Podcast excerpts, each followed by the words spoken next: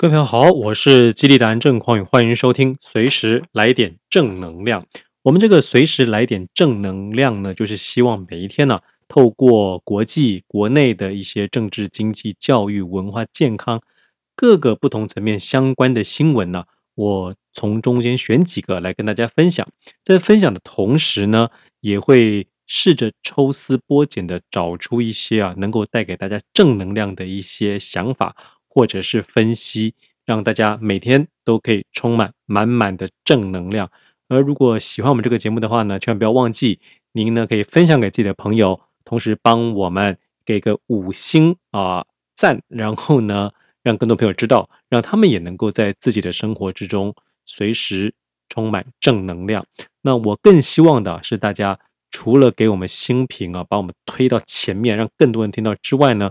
您有一些问题的话，也欢迎啊，在底下评论处可以进行留言啊，这其实我都看得到，看到之后我会试着在下一集里头啊，跟大家回应分享我对于你的这个问题的一些看法，也别说是好像啊，这回答你的问题，就当做是一个交流吧。好，那我们今天呢要跟大家分享的几则新闻，第一则是日本。你全面禁外国人入境，含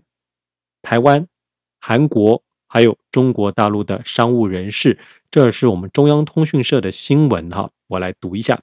日本政府为了防止武汉肺炎疫情扩大，哎，这个不好意思啊，我这个念的时候啊还是特别讲一下。呃，中央社嘛啊，那大家都知道，现在中央社因为是我们这个绿色执政啊，所以明明全球都叫它。COVID-19 不是武汉，呵呵，武汉肺炎，呃，所以这个政治考量还是蛮大的哈。那我希望大家呢，还是嗯，怎么样，做人温暖点吧。哎呀，这个不要老是用这什么我这武汉肺炎呢，就讲新冠肺炎吧，好不好？好，那我继续读了。日本政府为了防止这个新冠肺炎疫情的扩大，考虑全面暂停外籍人士新申请入境。包括原本同意松绑入境的台湾、中国、韩国等十一国的商务相关人士，日本政府为了防止二零一九冠状病毒疾病 （COVID-19） 的疫情扩大，十二月二十六日宣布对全球暂停放宽边境管制，但仍与包括台湾、中国、韩国等十一国保持商务相关人士等的往来。不过，如果外国发现新变种，病毒株市区感染，就暂停这个国家的外籍人士新申请入境。朝日新闻报道，首相菅义伟昨天上午在记者会上说，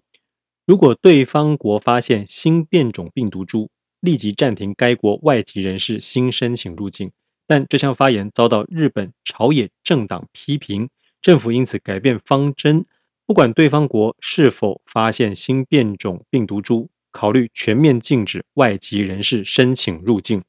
日本政府正研议全面禁止外籍人士申请入境的期间，至少是在紧急事态宣言实施期，将全面暂停外籍人士新申请入境。日本政府快则本月七日发布紧急事态宣言。日本政府原本采取松绑入境措施，针对台湾。中国、韩国、越南、新加坡、泰国等十一国，因出差等目的商务旅客、留学生、技能实习生，也就是研习生等，在符合一定条件下允许入境。日本政府力争今年夏天主办东京奥运暨帕运，因此采取阶段性松绑入境措施，但为了防疫，除了拥有居留资格的外籍人士再入境外，将暂停一连串的松绑措施。针对有必要做人道考量的特殊状况的外籍人士入境，将持续以特例方式准予入境。好，那大家看到这个日本的状况啊，真的是觉得风声鹤唳啊，这真的是蛮可怕的。那我自己在看。这一切哈，大家都知道，除了日本，那我前几天也讲到了美国的状况，欧洲也很惨，南美洲 状况也不妙，这全世界感觉上活得最幸福的就台湾了啊！真的，我们要珍惜这一切啊。那么大家都这么紧张啊，都开始进行像这样子的严格管制，我们可以想见呢、啊，基本上呢，就是大家都开始锁国了嘛。哦，所以嗯，锁国的状况呢，我感觉还会再持续一阵子，尤其最近有非常多这变种的病毒啊，大家都是严阵以待啊，人心惶惶。可是也正因为这锁国啊，我想。很多国家的经济啊，想必都大受打击。我想这也是为什么很多人他没有办法理解，明明感觉这个经济应该不会好啊，哎，怎么这个美股啊、韩股啊、台股啊，就冲上天了哈？那呃，这当然有非常多的因素了哈。那么呃，我这边呢，想跟大家分享一下我自己哈，在呃，因为这个新冠肺炎疫情所受到一些影响。不瞒各位哦，本来啊，在去年呢，其实我谈了一个非常非常好的一个合作，就是呢，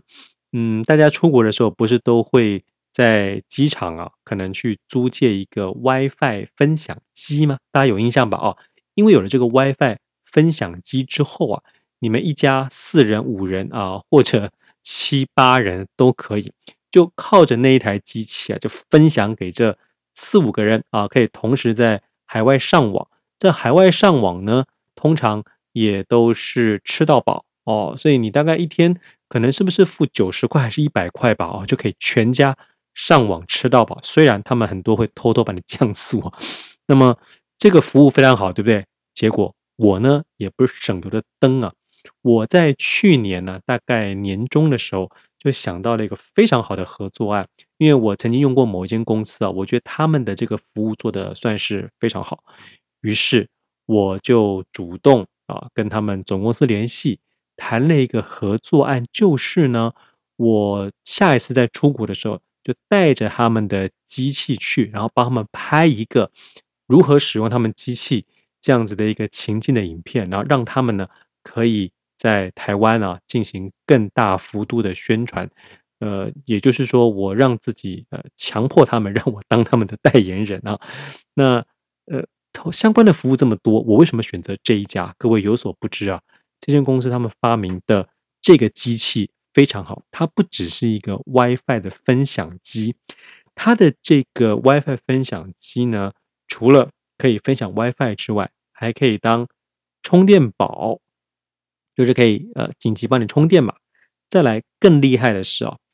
它的上面那个荧幕啊，是可以拿来打广告的，你知道吗？就是呢。如果你愿意在它上面下广告的话呢，就会变成每一个人每天一开机的时候，或者呢，他发现哎，我这个呃机器好像有点不灵光啊，哎，或者是我中间呢想要调整一下啊，看一看现在电力多少，你只要一看到这个荧幕，就是上广告的时间呢。那我如果帮他们拍这个影片呢，除了呃。就会有很多广告商知道这件事情之外，那我帮他们拍的这个情境使用影片呢，也会在上面像广告一样放给更多人看，那我不就红了吗？是吧？啊，同时这个机器它还有一个功能就是翻译机，哇，你看现在这个厂商这多厉害啊，想办法把这所有功能都整合在一个机器上面。那本来这个机器我认为非常有搞头啊，那我这样子跟他们结合啊。呃，帮他们做这样的宣传，等于是一个互利、互相拉抬品牌、提升高度的一个合作。没有想到，马上就遇到新冠肺炎疫情了，所以没有人敢出国。那么现在这间公司怎么样呢？我就不知道了，我都不好意思跟他们联系了啊。嗯，这也是没办法。说你遇到像这样子突发的状况啊，企业呢就要想办法，赶快来进行一些。转型啊，那进行一些呃，想办法去谋生。那比如说像雄狮集团，各位，雄狮集团这种公司啊，本来做海外旅游，你知道，每一年做好几亿、几十亿的生意啊，结果呢，遇到新冠肺炎疫情一样，怎么办呢？他们赶快啊，就做了一些内部的转型，当然有国旅啊，啊，转成国内的旅游啊，又或者是办课程啊。他们现在连外送餐啊 都做起来。那据我所知，他们也会跟政府的相关单位啊，可能举办一些课程。因为像现在这些原本海外的领队呀、啊、海外的这种导游啊都没有工作了嘛，所以呢，他们就想办法来开办各种不同的课程啊，等于是你只要来上课，那这些课程都是政府呢支援补助啊，又或者是说你上完课啊就可以领到所谓的补助金，大家都是非常辛苦的在度日啊，呃，我真的衷心的希望我们这个疫情啊可以赶快的过去，因为不晓得还能够撑多久，那也有待我们全民的一起努力啊。但不管怎么样，我们总是要想办法在这样子的危机底下想办法求生存。这也让我想到，为什么我人生遭遇过几次这样子的危机啊，包括失业啊什么的，这还可以活得 OK 的原因，就是因为我一直有在培养自己所谓斜杠的能力啊。除了当时呢有钱我就赶快买房子投资，然后租给别人之外，我自己。在获利的模式部分呢，比如说像我写作是一个作家嘛啊，所以我的书呢，它是可以会一直再版的，所以每一年会有固定的版税进来。也因为写作，那你就会有人邀请我去演讲嘛。那演讲呢，本来也带给我很不错的收入，包括延伸出来的主持。可是遇到新冠肺炎疫情，它就停了，停了怎么办？哎，没关系，我很早一步就开始有录制所谓。线上的课程哦，所以线上的咨询、线上的课程，它也能够为我带来获利。同时呢，我自己开公司嘛，那公司会去拿一些呃政府的标案，那有一些它这个标案执行期限呢，可能是半年，可能是一年。所以这半年、一年呢，那么时间到了哦，它不会不可能中间把我们换掉嘛，哦，所以时间到了，或者它的款项呢是分三期款，呃，一签约的时候。就有一笔啊，执行到一半的时候再一笔，那最后结案的时候再一笔，所以呃收入呢都是你可以想见的。我因为这种多重收入，所以啊还算是活得下去，哎，不会捉襟见肘。于是啊，我非常鼓励大家，从平常开始，我们就要想办法去培养自己这种所谓斜杠啊、多重的赚钱的能力。这样子，你有好几只脚，对，不小心断了一只啊。你还可以站得稳，那这样子的想法，如果你是嗯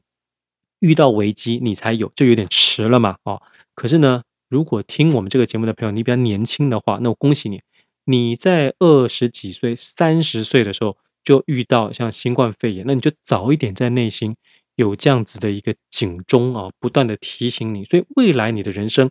我认为应该会走得比较顺，因为你已经大概知道哦，人生呢不如意十之八九，下一个危机不晓得什么时候会来。那么你把这一次当做教训，当做一个经验，你开始啊加速的去发展自己各种不同的能力，你就可以引领未来人生其他的一些变动或者所谓的灾难了。好，那我第二个想要跟大家分享的新闻呢，是一篇社论。我觉得他写的非常好，那么是联合报的社论，我念给大家听一下，标题叫做“阴险的保费突袭，鉴保陈科都不管”。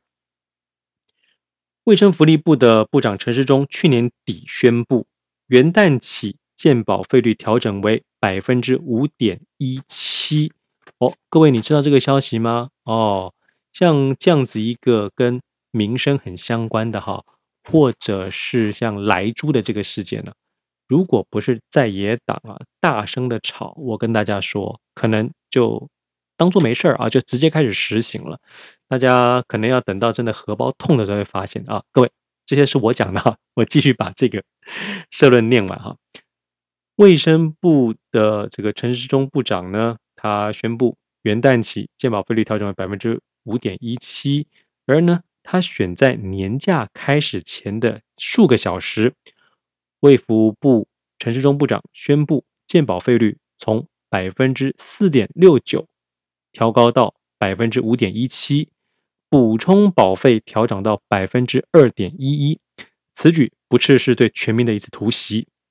调涨保费议题先前引发了议论，陈时中以新冠疫情冲击经济为由，说自己很伤脑筋。要等过完年再决定，谁料这是缓兵之计，他竟然在实施前半天才宣布此事，杀得全民措手不及。说这是史上最阴险的保费突袭事件，并不为过。第一，健保费率的升降攸关全民权益，当然必须要经过公开讨论。尤其莱猪开放刚引发莫大争议，蔡政府嘴上还说着谦卑，却立刻又做出专断决策，显示毫不在乎民意。第二，健保财务的盈亏和政府管理的良与制度的合理与否有很大的关系。若完全不在制度上做任何改革，一味从民众身上拔毛补漏，黑洞只会越补越大。第三，蔡政府算准年假期间舆论无法聚焦，且全民注意力都在莱猪身上，因而迅雷不及掩耳的调整保费及其实施，如此机巧的操作，实在用心可疑啊！以卫福部的说辞，健保费率需要调整，是因为健保财务连年亏损，今年底亏损将突破七百七十一亿，安全准备金则低于一个月，已达调整标准。问题是，对于健保亏损的原因，卫福部做过深层的总检讨吗？对于备受诟病的部分人滥用健保现象，提出过什么防堵之道吗？对于外界一再呼吁收取部分负担，以抑制浪费的建言，卫福部提出过任何改革方案吗？没有，卫福部什么都没做。陈时中仅火速决定让全民概括承受制度的不健全、少数人的滥用和政府的怠惰，一昧的调涨保费，其实无助于健保的财务健全和永续经营。以刚结束的二零二零年为例，道理一说即明，因为受新冠肺炎疫情的影响，许多人唯恐受到感染。因此，避免前往医院，仅前三季就医人数就减少了将近两千万人次。从积极面看，民众节制自己不必要的就医行为是好现象，可以减少不必要的医疗资源的浪费。但从消极面看，由于就诊人数的骤减，使得不少基层的诊所或区域医院收入锐减。有些则因持续赔钱而必须缩编，甚至向银行借贷。这些现象显然不是政府调涨保费就能解决。更令人奇怪的是，既然去年就医人数大幅下降，政府必须向各级医院、诊所给付的医疗点数整整下降了一百多亿啊，一百亿多个点数。照理说，健保财务支出应该大幅下降才对。为何卫福部仍拿亏损的鸡毛当令箭，调高全民保费呢？这是政府在刻意欺瞒百姓，或者健保费用被挪用于其他不当之处，才会有如此偌大的出入。对此，卫福部若不清楚说明，将难度悠悠众口。事实上，这样的健保黑数经常被提及，但政府却往往避重就轻，不愿意诚实交代或务实改革。最近医界就提出了一项质疑：从两千年到二零一七年间，整体就医人数减少了百分之零点三，但医疗费用却从平均每人八千四百二十二元暴升到一万六千四百元，近乎翻倍。由此可见，全民健保资源有越来越集中化的趋势，少数的人集中花费了全民的健保经费。如果卫福部不做任何改革，长此下去，健保财务黑洞越来越深，年轻世代还能享受健保的眷顾吗？全民健保还能算全民的健保吗？陈世忠说，保费调整之后，受雇者平均每月保费只多缴六十三元，挑比较低的平均数说，这就是为政者的巧妙话术，借此回避了自己必须面对的所有议题。想想企业的负担就好，目前保费的负担比是企业七，政府二，劳工一。政府涨得轻松，但他想过企业的支出多沉重吗？嗯，好，我认为这一篇社论呢写得非常的铿锵有力，而且呢拳拳到肉，真的是呃蛮好的一位我们的这个主笔哈。呃，对于鉴宝这件事情啊，当然我们的这个社论的主笔他写的是很有道理哈。当然我们应该。全方位的去检讨，那么也要找到，哎，这个政府呢，想要跟我们玩什么把戏啊？那我自己哈，对于鉴宝这件事情，其实我有两个，一直以来我大概都是这样的看法。第一个，因为呢，我还算是收入还 OK 的，就是想办法呢让自己收入还 OK，所以我在整个社会的这个收入群里头，大概算是中间吧，啊，中间或中上，中间或中上，在我看来啊，就是一个相对起来可能是比较有能力的人。那么比较有能力的人呢，多负担一点健保费，我认为这是。没有问题的，我是心甘情愿的做这个事情，因为我知道社会上需要帮助的人很多。虽然我也算年轻，我非常少去看医生，可是我知道这个制度它能够帮助非常非常多临时遭遇到一些急难疾病的打击。那家里如果经济状况不好，很可能就因为这样子一个打击，如果没有全民健保的话，整个家里就毁了，搞不好还有人会因此走上绝路。所以，我个人是非常支持全民健保的。那即使要调涨，我觉得也 OK 啊。可是呢，调涨健保费这件事情啊，的确是应该要跟全民多做一些沟通，多做一些解释。你可以做了沟通，做了解释，你还是涨，但是你不能用这种技巧的方式，趁着大家廉价或者本来这边讲说哦，大概。呃，三个月后涨，哎，结果你隔天就涨，哈哈，我觉得不能用这样的方式啊，这是我们的为政者，我认为应该要去检讨的。那就另外一个我想要表达的是，我们的军费，大家知道每一年花了多少钱去跟美国人买一些那种他们不用的武器嘛，或者是嗯、这个实战效果不是那么好的武器，又或者说台湾真的需要花这么多钱来买武器嘛？我想很多人都可以接受一个论点，就是台湾跟美国买的武器，其实就是在向美国交保护费啊。美国觉得说，哦，好，那你愿意帮我交这个钱啊？给我这个钱，好吧？那如果真的出了什么事儿，好，我卖给你的武器啊，大概可能够你撑个几天啊。那那个过几天啊，咱们大军就来了，应该。你可以撑到我们来吧，大概就是这个意思。我们的国防基本上呢，就是以这个目标啊作为呃基础。那可是我还是觉得哈，一定可以跟美国再怎么样谈一个更好的条件，一年就可以省个好几百亿，大家知道吧？其实一定可以的。那只是呢，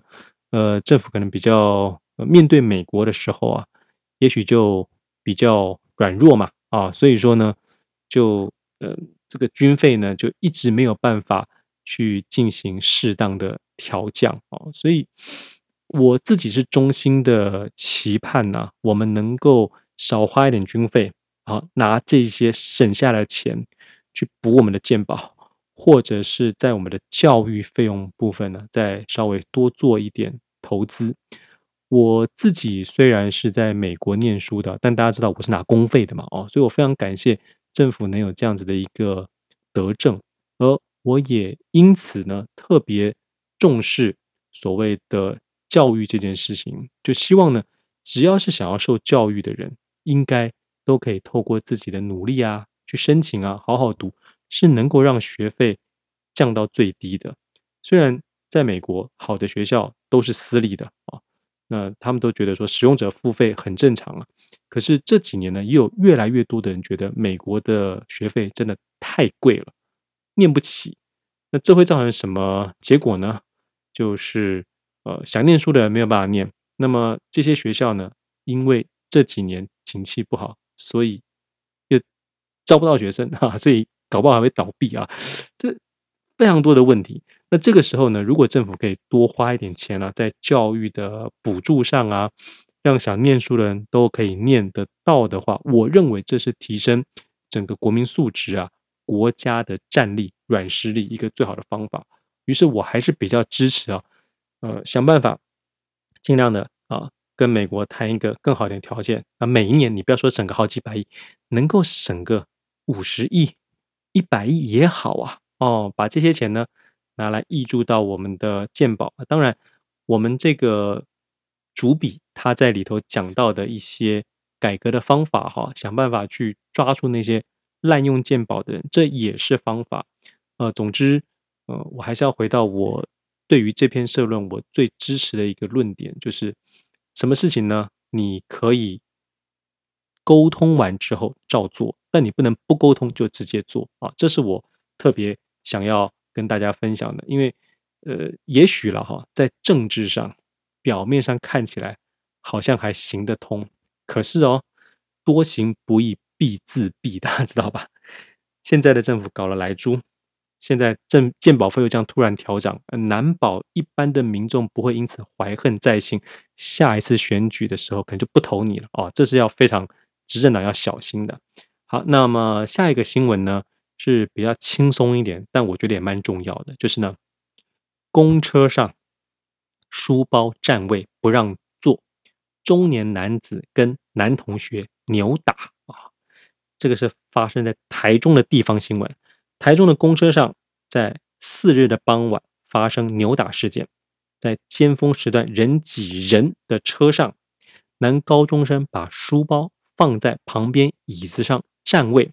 一名中年男子两度上前询问能不能把包包拿开来让位让他坐，都被男同学拒绝。这时，男子呢？炸锅了，一言不合，他主动的就先动手打人，然后双方也扭打了起来。事后校方表示啊，会再辅导学生，而中年男子动手呢，恐将违反社违法。哦，各位，这个主动打人呢是绝对不允许的啊，这不对的。那么问题是一开始的时候，这个学生他自己坐在一个位置上打电动，翘着二郎腿，把包包放在旁边的位置上。难道这样子对吗？这样子可以吗？哦，而且呢，这位中年男子啊，其实一开始的时候他是有很礼貌的先去询问，哎，可不可以把包包呃拿开吗？让别人坐。哎，这个男的居然说不行啊，男同学居然说不行啊！哎呦，这到底是哪个学校的学生会做这样的事情啊？嗯，我认为啊，如果说今天这一位中年男子啊，他觉得。男同学不应该占位的话，其实啊，他在问了对方啊，问了对方说：“哎，这个这个包包你多占了一个位置嘛？啊，可不可以拿起来啊，放在你的腿上或者放你的脚边，可以多让一个人坐？”那这个时候，男同学如果不理他的话呢？我认为如果是我的话，我可能就会坐在他的这个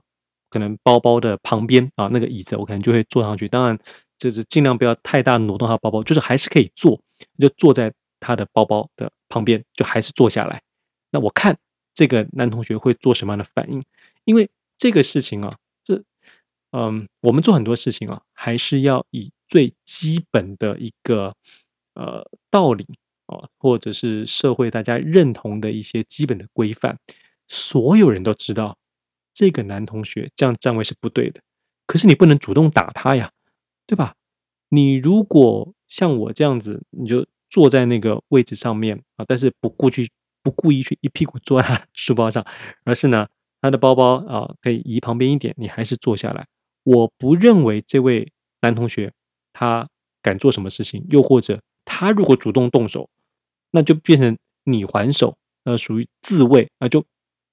法律也会站在你这边。可是现在这位中年大叔呢，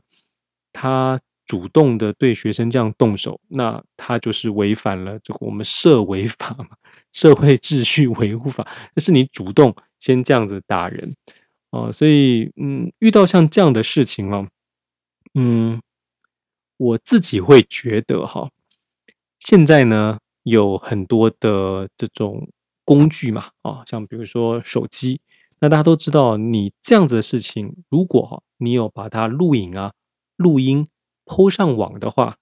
你就可以看到这位男学生跟他的爸妈，哎，可能爸妈会跟现在这种啊小屁孩啊，或者是嗯、拉着父母道歉的人很多哈，他可能就会呃跟全民道歉啊什么，所以你完全不需要动手啊，你呢就一样很礼貌的跟对方询问说啊，因为你这个。嗯，一个人不需要占两个位置嘛，所以请你把包包拿起来，可以让我或者别人可以坐。你是这么礼貌的跟对方沟通，然后对方摆出一副很拽的态度啊，不鸟啊什么，那你再问第二次，他还是这样装死的话，你可以把这一切放上网络上，什么爆料公社，那自然大部分人看到这真实的情况，哎，就会让这个男同学他对于自己所做的事情感到羞愧，感到抱歉，完全不要有任何的这种肢体暴力的产生。我认为是一个比较好的方式。好，那今天最后一则新闻呢，跟大家讲啊，要注意啊，这是 TVBS 的新闻，医师遭迫给钱洗负评，六大医学会发声明怒斥。新闻内容是这样的：看准民众现在做什么，都先上网查评价，疑似有网站刻意的抹黑名医，发布手术失败假消息，引起舆论。再联系当事医师，要求收费帮忙下架文章，不少整形外科名医都被盯上。现在，包含台湾美容外科医学会理事长和五大医学会联合声明，要受害医师站出来，呼吁网友别被假文章骗，也将针对抹黑网站采取法律行动。神秘的特效、耸动的标语，网络上这新创 YouTube 频道都贴知名医美诊所或知名医师的负评评论。从专精下巴雕塑手术的张伯权医师，到曾替台湾美容外科医学会签跟泰国、印尼医学会互惠合作协议的杨国辉，还有台湾美容外科医学会现任理事长蔡丰洲，现在医师透过医学会控诉这些网站是刻意的抹黑他们，只为了先收钱。才帮他们洗白名誉。哎呀，我觉得这样的新闻呢、真的是非常的重要啊！就是现在非常多的民众呢，都有这个爆棚的正义感，在网络上呢，你看到一些你觉得不公不义的消息啊，你就会去呃到别人的这个事主的网站啊，去给他留负评啊，骂人家。但看了这则新闻之后，各位，你有没有因此而提醒自己？真的不要那么冲动，因为你的这种正义感、你的爱心是非常有可能被人利用的。像这样子的单位，不就是先制造一些假消息，引起你的愤怒，然后让这些医生呢，哎呦，发现自己在网站上的评价怎么这么差，很紧张，他们再去跟这些医生联系，说你给我钱，我才可以帮你把这些负评拿掉。那你作为一般的网民，你这样子不是助纣为虐吗？哦，所以我们平常在看到这些新闻的时候啊，我觉得哈，多看，那在心中你自然要形成一个一把尺或者一个防护网，让你未来在看到类似消息的时候，又或者一些你觉得很荒唐的新闻的时候，哎，你不会。突然就先入为主的哦，觉得说啊，那一定是谁对，一定是谁错。你会试着去看清楚这整个事件的全貌之后呢，再去做出你的判断和批评。那我想从这个新闻，大家也可以理解到，你在网络上看到的这些对于餐厅啦，或者对于什么哪一个单位的这个服务啊，那个星评非常差的时候。你也不要完全就以这个星评当做是你要不要去用人家服务的唯一的依归，因为说不定这个负评是这个商家的竞争对手给的啊。那这个商家的评价非常好，说不定是他买机器人做出来的嘛。啊，所以我们真的嗯、不要那么轻易的在网络的世界里头也被人家这样子操弄。这也是我为什么做这个节目一个很重要的原因，就是我希望透过每天分享不同的新闻，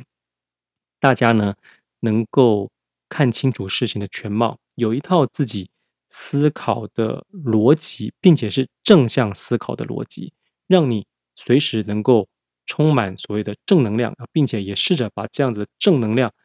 带给更多的人。那么这样子呢？呃，你才能够为自己啊营造一个你每天一睁开眼都非常开心，都想要拥抱的生活，还有世界啊！我是激励达人郑匡宇，总是随时带给你正能量。希望你也能够听我们节目之后呢，如果喜欢，帮我们给个五颗星的评价，并且分享给更多的朋友，